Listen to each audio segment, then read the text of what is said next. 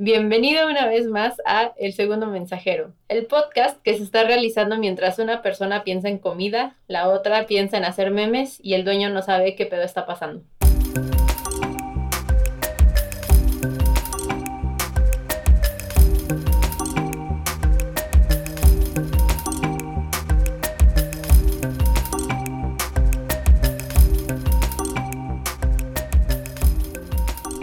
Hace un año la familia de El Segundo Mensajero acudió a mi casa a pedir mi mano. Lo que no sabían es que nosotros los estábamos invitando a nuestra boda. Sí, dije que quería mi boda como la de Britney y la tuve. El día de hoy, yo preparé un episodio sorpresa para Miki Noriega y la doctora Mariana Villarreal Calderón, psiquiatra, amiga e influencer luchona a la vez. Ninguno de ellos sabe, sabe de qué se trata el episodio. Y comenzamos.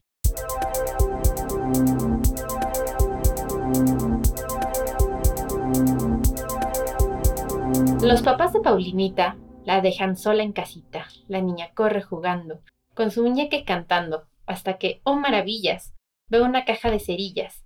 ¡Qué juguete, qué bonita! dice al verla Paulinita. Voy a probar a encender, como mamá suele hacer. Pero Mina y Mims, las gatas, alzan a la par sus patas y chillan. Ay, miau, miau, no, no, Paulina, terminarás quemadita. Paulinita desatiende el buen consejo y enciende como se ve en la figura la cerilla. ¡Ay, qué locura! mientras salta de contento, sin descansar un momento. Pero Mina y Mins las gatas levantan locas las patas. Tu mamá te lo ha prohibido, le dicen con sus maullidos. ¡Ay, miau, miau! No, no, Paulinita. Terminarás quemadita. Las llamas, ay, han prendido en la manga, en el vestido, la falda, la cabellera. Se queman la, niña entera. Ay, Mina y Mins las gatitas. Cómo chillan criaturitas. Auxilio, ayuda por favor. Arde la niña. Oh, por favor, miau, miau. Traigan agua. Qué espanto. Miau, agua, miau, agua. La niña, qué gran tristeza, ardió de pies a cabeza, quedan solo cenizas y rojas dos zapatillas. Y Mina y Mins, las gatitas, lloran, lloran, pobrecitas. Qué tragedia, miau, miau, miau cuando vendrán papá, mamá y derraman tristemente de lágrimas un torrente. Ok. wow. Wow. Este cuento es llamado Die Geschichte mit dem Feuerzeug, o bien La trágica historia de Paulina y los cerillos, de Heinrich Hoffmann. Se trata de una niña que por andar papando moscas se quema hasta morir. ¿Y adivinan de qué se trata este episodio? Eh, no sé, la verdad es que temo preguntar, eh, porque no sé, igual vamos a empezar a hablar de niños quemados y eso como que no, no está chido. No. Entonces. ¿Tú, Matt? No, la verdad, no, estoy, estoy muy confundida. ok, bueno. El trastorno por déficit de atención o ah. e hiperactividad, o TDAH, se caracteriza por dificultad para mantener la atención en las tareas escolares o durante el juego. No parece escuchar cuando se le habla en forma directa, no sigue las instrucciones ni finaliza las tareas. Tiene dificultad para organizar tareas y actividades. Ahora ya saben que tienen en común una psiquiatra, un difusor de la ciencia y una médica de la reproducción. Ok, ya, tengo una idea. Creo que, creo que sí, creo, creo que sé a, lo que vamos. El TDAH, eh, que así es como se abrevia el trastorno por déficit de atención y hiperactividad, que para pronto, nada más lo voy a dejar como TDA, nació prácticamente al mismo tiempo que la pediatría. En 1978, un médico escocés, Alexander Crichton, describió lo que parecía ser un caso de TDA en su libro An Inquiry into the Nature of Original Mental Derangement, Comprehending a Concise System of Psychology and Pathology of the Human Mind and a History of the Passions and their Effects, o bien una investigación sobre la naturaleza y el origen del trastorno mental, comprensión de un sistema conciso de la fisiología y patología de la mente humana y una historia de las pasiones y sus efectos. En el capítulo que hablaba sobre la atención, Hickton describió un tipo de paciente sin idiocia, es decir, sin deficiencia de las facultades mentales, congénita o adquirida, y en el cual la persona tiene un desarrollo físico normal y una edad mental que no sobrepasa los tres años, es decir, sin discapacidad intelectual, pero que tenían agitación e inquietud mental y motora derivadas de una severa, eh, severa falta de atención sostenida y afectaba su educación escolar. Ahora, ya sé que esto no, no lo van a ver, Pero, o sea, soy la muestra del TDA porque yo, yo me había mandado esto a mi iPad para leerlo desde el iPad cómoda. Y entonces la cagué y ahorita ya lo estoy, lo, lo tengo que leer de mi celular. Y, y- y- y no Porque está... estamos en la llamada con, en el iPad con Sí, Mariana. sí, o sea, la cagué Ay, completamente. no.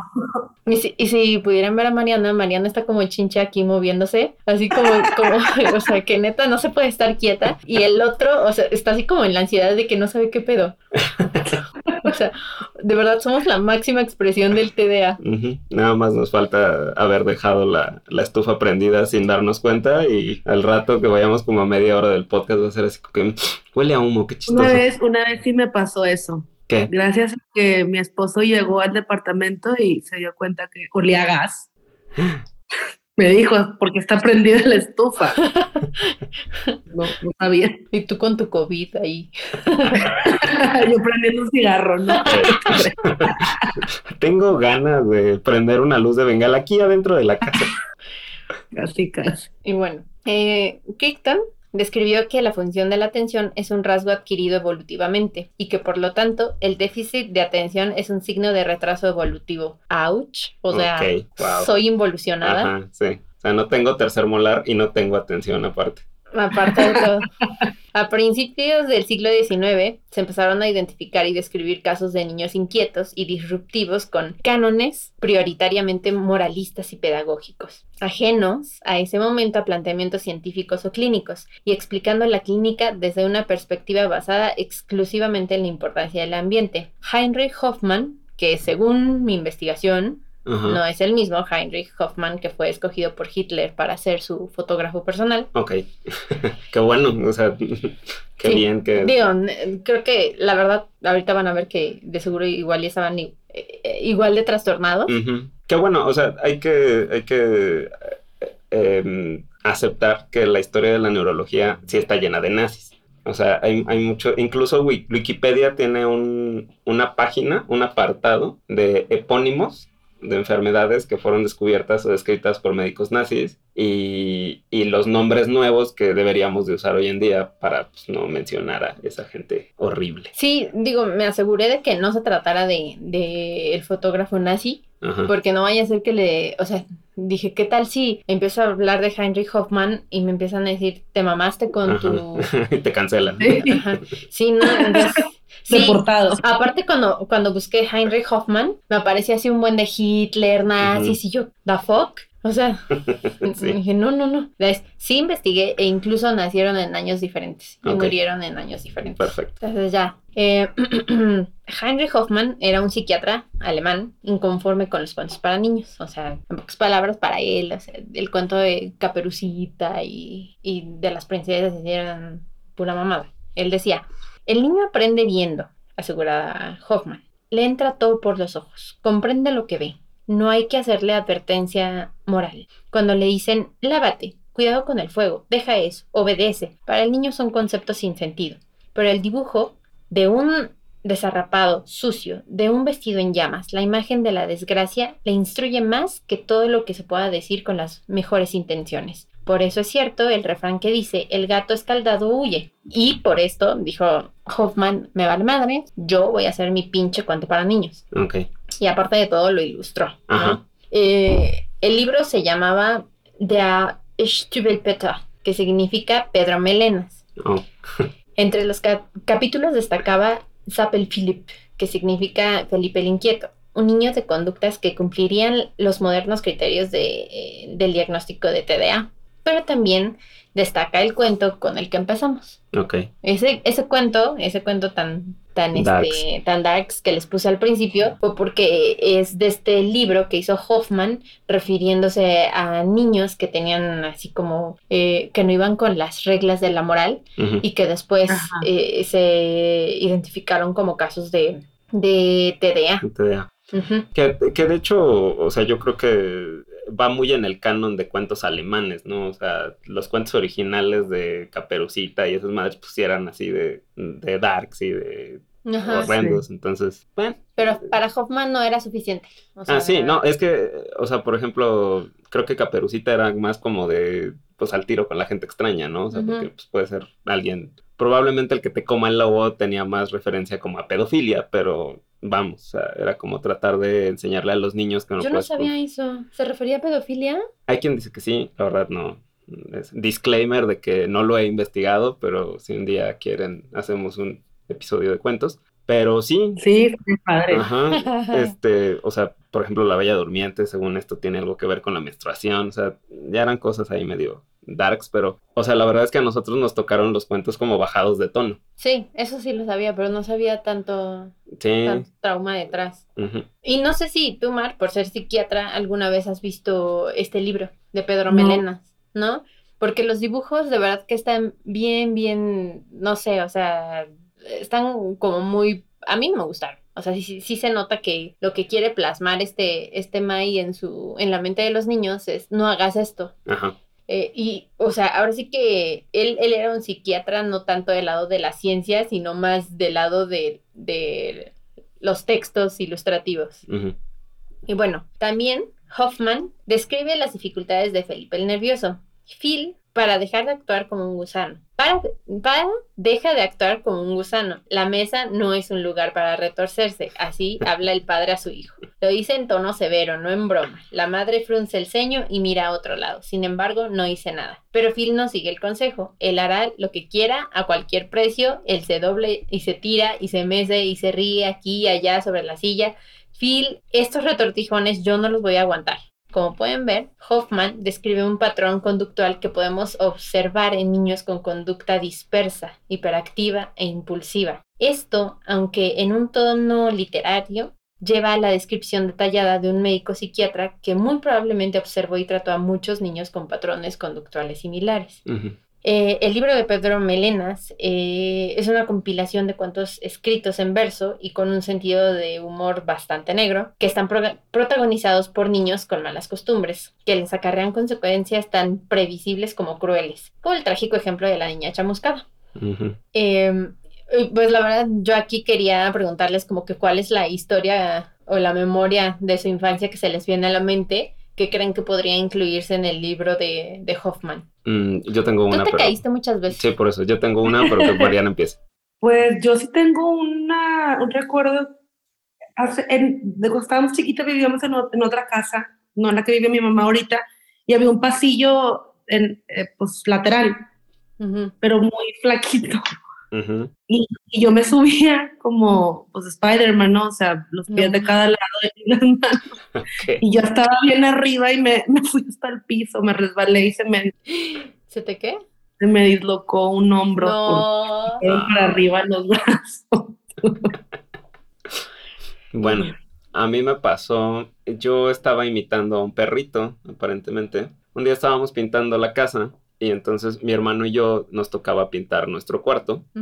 Y estábamos jugando con una pelotita de esponja de esas que salían en el- las azucaritas. Y teníamos como un boombox, una grabadora de esas largas. Y entonces según nosotros estábamos jugando como ping pong con la mano y con la pelotita. Y la red era el, la grabadora. Ajá. Pero el asunto es que ese cuarto donde estábamos nosotros, la puerta daba, no directo, pero estaba cerca de la escalera. Entonces mi hermano avienta la pelota, yo estaba del lado donde está la puerta, entonces la pelota bota, sale del cuarto y yo por ir persiguiendo la pelota me fui así, de bruces en las escaleras.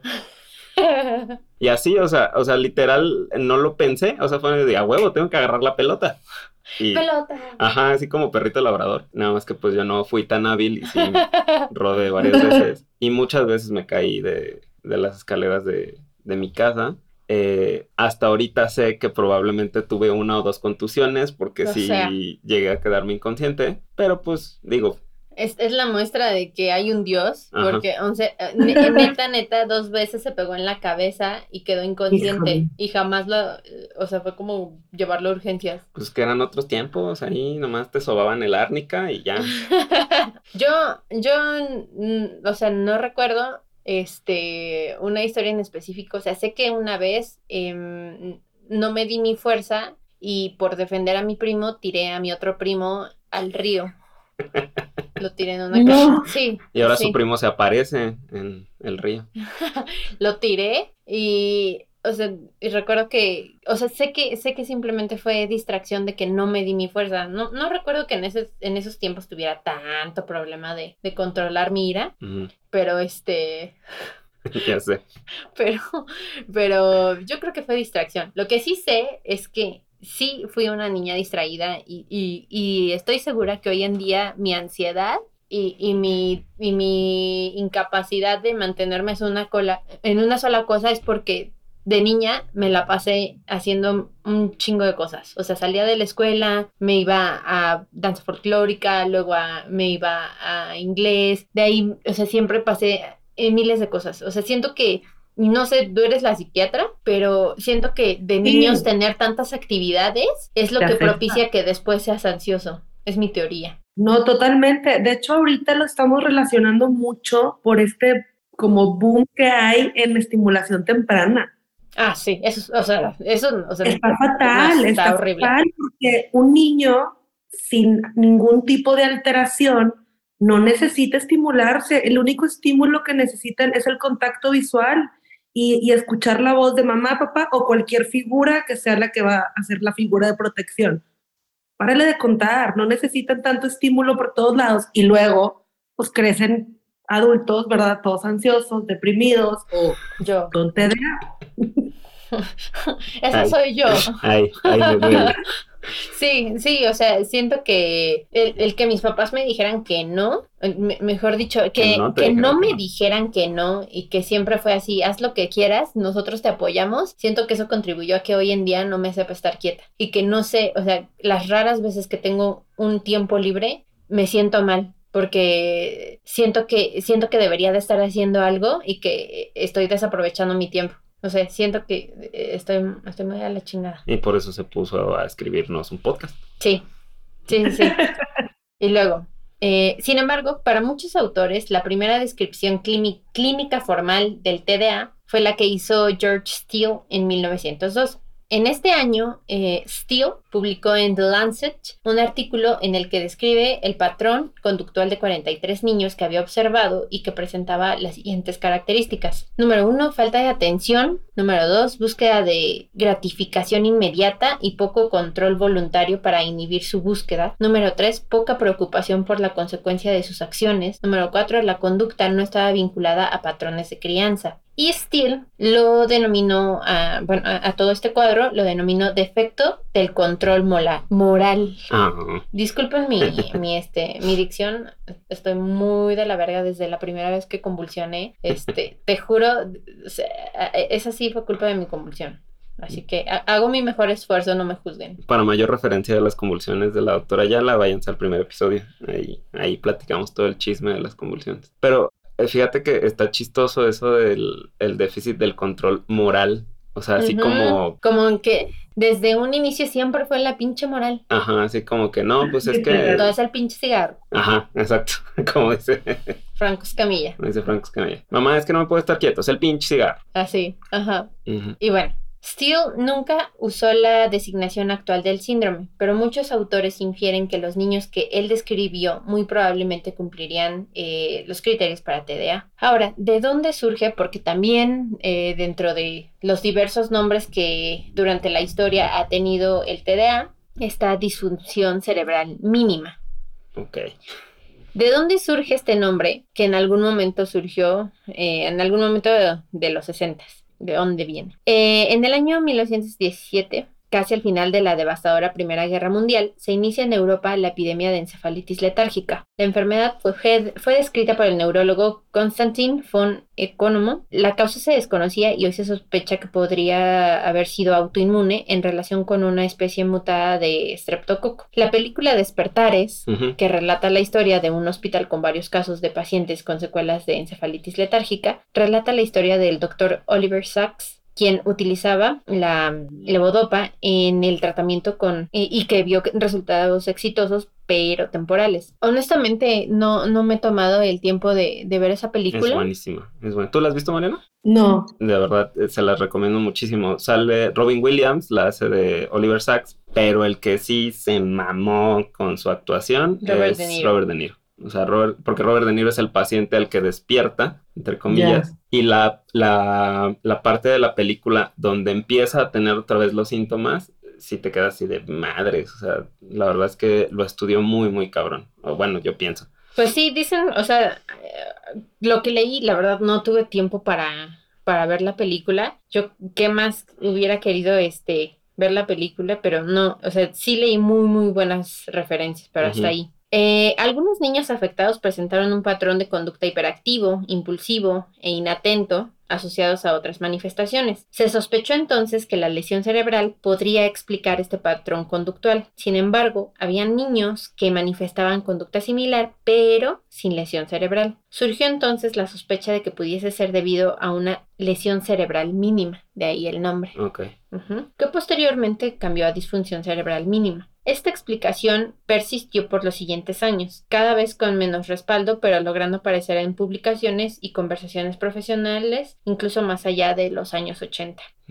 A esta disfunción cerebral mínima se le atribuían algunas manifestaciones como las dificultades en el aprendizaje, el bajo rendimiento en la memoria, dificultades en la motricidad y coordinación, alteraciones en el desarrollo del lenguaje, impulsividad y la habilidad emocional, entre otros. Honestamente, siento que eso era más como parecido a la discapacidad intelectual. No sé, pregúntale al experto. ¿Cómo? Ya ves. que es que, este, que, o sea, había otro nombre que se llama, con referencia al TDA, era disfunción cerebral mínima. Y que era por dificultades en el aprendizaje, bajo rendimiento en la memoria, dificultades en la motricidad y coordinación, alteraciones en, en el desarrollo del lenguaje, impulsividad y la habilidad emocional. Yo digo que las primeras eran más de discapacidad intelectual. Sí, totalmente. Pero la labilidad emocional sí es frecuente en las personas con TDA, ¿no? Sí, pero bueno, la, la labilidad emocional es frecuente, en- o sea, es un síntoma compartido con mm, todo, o sea, con muchísimos trastornos. Entonces es como decir dolor, ¿no? Ajá. Sí. Sí, dolor de cabeza, no manches. o sea, te- un chorro de enfermedades te pro- pueden producir o, o tener dolor de cabeza. Ok. Dice, la explicación post-encefalítica centrada en la posibilidad de un daño cerebral o disfunción cerebral secundaria fue cuestionado por primera vez en 1932 por los médicos alemanes Franz Kramer y Hans Pollnow, quienes hicieron que algunos niños con la eh, con esta hiperquinesis o esta eh, esto que se estén moviendo todo el tiempo no mostraban las manifestaciones físicas que se observaban en los niños de cuadros postencefalitis. Ujú. Los casos descritos por Kramer y Polnov eran muy similares a los que hoy describimos con TDA, considerando al cuadro como hiperquinesis de la infancia, Ok. dado que observaron tendencia a mejorar en el tiempo, sin dejar de mencionar implicaciones futuras incluso en la vida adulta. Fue hasta los años 70 cuando se empezó a enfatizar la importancia de la atención sostenida y del control de los impulsos, además de la hiperactividad para entender la naturaleza del trastorno hiperkinético. Algunos investigadores ya equipararon la importancia de los tres síntomas nucleares del TDA, es decir, la falta de atención, la hiperactividad y la impulsividad. La introducción de estos nuevos conceptos condujeron al cambio de la denominación del síndrome en el año 1980 y se pasó a llamar trastorno por déficit de atención. Ha sido descrito de- décadas antes que la mayoría de las categorías diagnósticas de la psiquiatría contemporánea y sus síntomas y clínicas. Apenas, apenas esto se va mm, o iba siendo variado. Lo que sí ha ido cambiando constantemente es la manera en que se agrupan los síntomas o cómo los clasifica, incluso dónde se pone el foco de atención. Aunque siempre ha sido la disfunción asociada a la presencia de los síntomas la clave para el diagnóstico. Por otra parte, en algunos casos el TDA no se reconoce ni se diagnostica hasta que la persona es un adulto, ¿verdad? Ajá, sí. Ahora, es- eso es lo que yo iba a, a preguntar. Pasa. Em, bueno, primero que nada, no sé si, si ahora, bueno, yo sé que existe un término que es acaticia, que es como esa, esa sensación incómoda de que te tienes que estar moviendo. Ajá. Em, Como tú ajá, sabrás. sí. Entonces, yo no sé, Mar, em, o sea, ¿ustedes lo toman nada más como un síntoma o hay gente que solo tiene acaticia o, o cómo se, sería en ese sentido? No, fíjate, la caticia tal cual, o sea, existe pues, la hiperactividad, que es pro- la, la que es propia del, del TDA, que muchos la confunden con, con acaticia, esta necesidad de moverte, pero no, realmente la acaticia es, es, es otra cosa. La acaticia es, tiene una base neurobiológica, o sea, es, es en los ganglios basales, las vías de, de dopamina están reguladas, pero al momento de usar antipsicóticos las alteramos y producimos acaticia. Ah, ok, ok. Pero, por ejemplo, esta necesidad como imperiosa o etcétera de, de, la, de la persona con TDA de moverse, pues viene más pues por la, la hiperactividad, ¿no? O sea, por la Mm, necesidad de, de mantener su mente ocupada. O sea, si lo pones, si, si lo sientas a tener que hacer algo, a poner un esfuerzo cognitivo, se va a estar muy mueve. A que sí, por ejemplo, el típico, siempre llegan las mamás y me dicen, es que no puede poner atención, pero puede pasar tres horas jugando PlayStation. Pues sí, porque obviamente jugar cualquier juego, pues cualquier videojuego, no amerita, ¿verdad?, que esté poniendo atención porque no va a pasar nada si un balazo lo da más a la derecha que a la izquierda. O sea, no hay, no hay una necesidad de hacer un esfuerzo mental. Pero a la hora de que sí existe o esta necesidad como de estar poniendo atención o de hacer algo, pues la persona se empieza a mover. Ajá. Sí, así soy yo. Ajá, sí. Eso, por ejemplo, yo también luego cuando estoy leyendo, cuando estoy haciendo algo del trabajo, estoy con la pierna. Ajá. Y de hecho tenía una, tenía una escrita en la residencia que me hacía mucho el... O sea, todos los días era así como de, Miguel, deja de mover la pierna, Miguel, deja de mover la pierna. Y yo así con ganas de gritarle, no puedo, cállese. Pero... Pero pues, o sea, no sé, o sea, de verdad no era, algo- no es algo voluntario, pues. Sí, no, no es algo, no es algo voluntario. Aunque algo que, bueno, voy a hacer un- otro comentario y luego ya hago mi, mi, mi comentario sobre las redes sociales. Ok. Pero bueno, los síntomas del TDA en adultos pueden no ser tan claros como los síntomas del TDA en niños. Sin embargo, y lo que leí, y ya tú, Mar, me corregirás, que todos los adultos con TDA empezaron sus, su trastorno desde niños. Eh, nada más que en los adultos la hiperactividad puede disminuir y lo que es la impulsividad, la inquietud y la dificultad para prestar atención pueden continuar in- e incluso ser más notorios. Entonces, todos los adultos que tenemos TDA empezamos en la infancia Sí, sí, claro, más que no se diagnostica y por eso luego son adultos con todas estas comorbilidades que son pues parte del TDA o por ejemplo yo veo mucho que llegan pacientes con diagnósticos de depresión de o de cualquier tipo de trastorno afectivo, o sea, incluso me han llegado hasta con trastornos tipo ciclotimia por por esta labilidad que decíamos. Este o o, o pacientes con ansiedad generalizada, pacientes con fobia social, La fobia social también puede ser. con TOC, puede ser, es, puede ser una comorbilidad o puede ser como parte de, pero por todos, como todos los diagnósticos, y obviamente no van a remitir porque no es ese el trastorno de base, no es un TDA. Entonces, cuando das en el clavo y empiezas a tratar el TDA, pues todo esto empieza a, por consecuencia, obviamente, Ujú. a disminuir. Sí, claro. Y bueno, la verdad es que no encontré, de- y juro, y, y tú, y Mar lo sabe, que desde hace un mes estoy en esto, o sea, desde hace un mes te dije, ¿verdad? Sí. Sí, desde hace Sí, un mes un hice mi investigación, pero juro que no encontré nada más de historia. Este, así que fue un episodio corto, pero para terminar, algunos mitos del TDA. Número uno, mi hijo en edad preescolar es muy pequeño para tener TDA. Número dos, solo es perezoso y está desmotivado. Número tres, es un niño difícil o tiene la cabeza en otra cosa, pero no es, pero es normal. Hoy en día no dejan que los niños sean niños. Número cuatro, el tratamiento para el TDA lo va a curar. El objetivo es dejar los medicamentos lo antes posible. Típico. Número 5. Se concentra en videojuegos por horas. No puede tener TDA, que es lo que decías.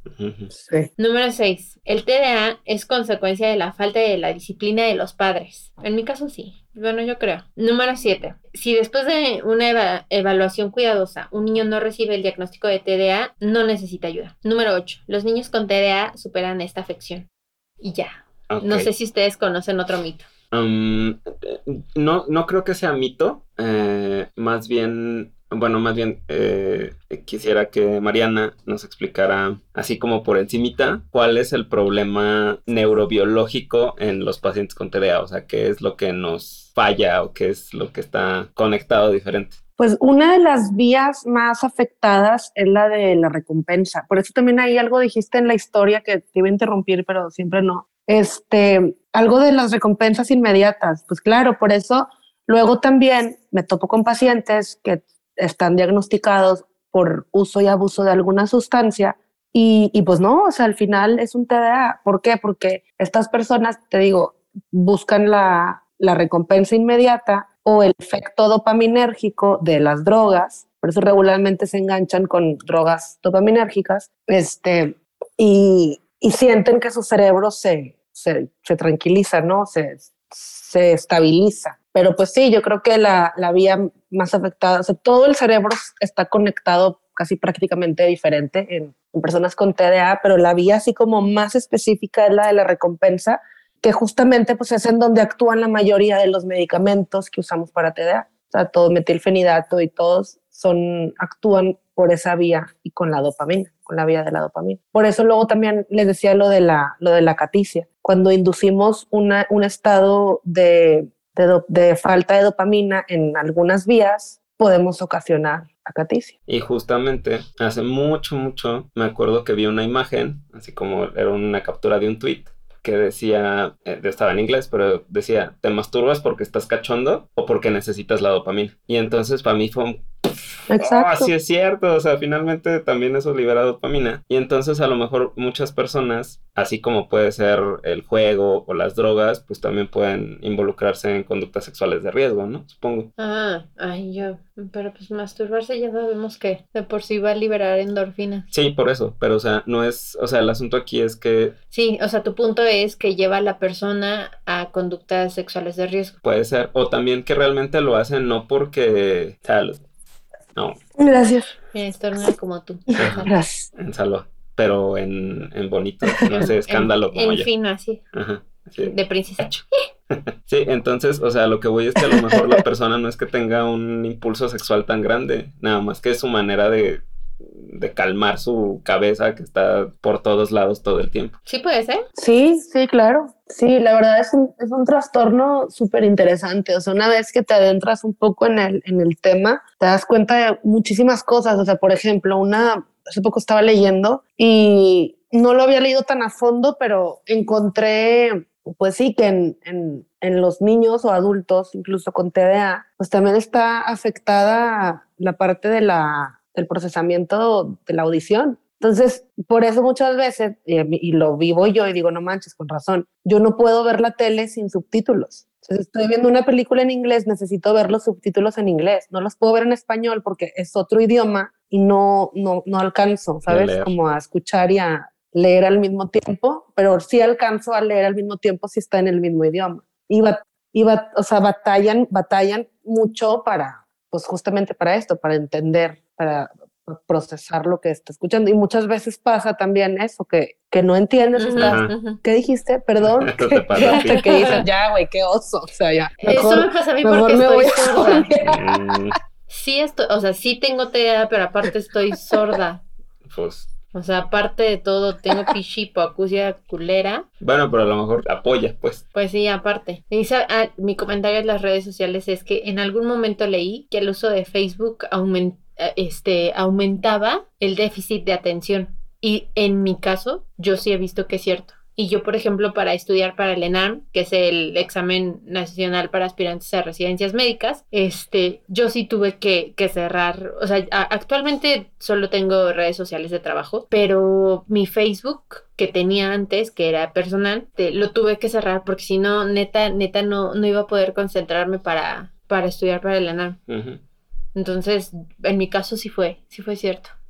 ¿Y tú has visto o, te ha tocado ver personas que ya tengan como un uso, este, como patológico de las redes, Mariana? Sí, claro.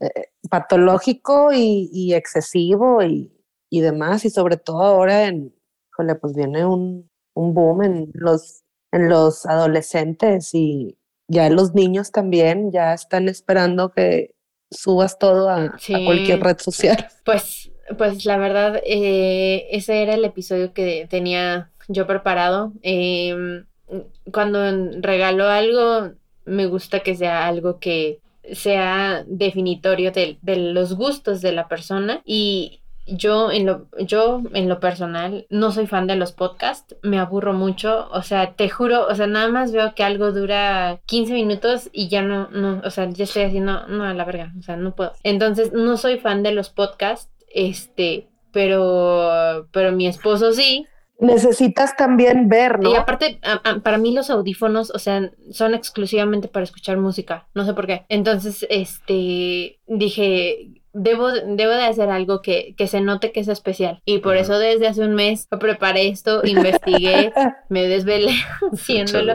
No me quedó chingón, yo lo acepto, pero, pero fue con mucho amor. Qué padre. y pues muchas gracias, Mariana, por estar aquí. No, gracias a ustedes. Y qué padre por hacer una parte de. Es que Miki te quería tener aquí. Hablar del TDA. Sí, ya sé, pero nos hemos puesto de acuerdo. ¿De qué hablo? O sea, dije, ¿de qué hablo? ¿De qué puedo hablar? ¿Qué tenemos en y, común y después dije, sí, a huevo, a huevo. Les voy a hablar de la historia del TDA. sí, que te lo juro que cero me pasó por la cabeza, pero cuando dijiste, dije, pues obvio.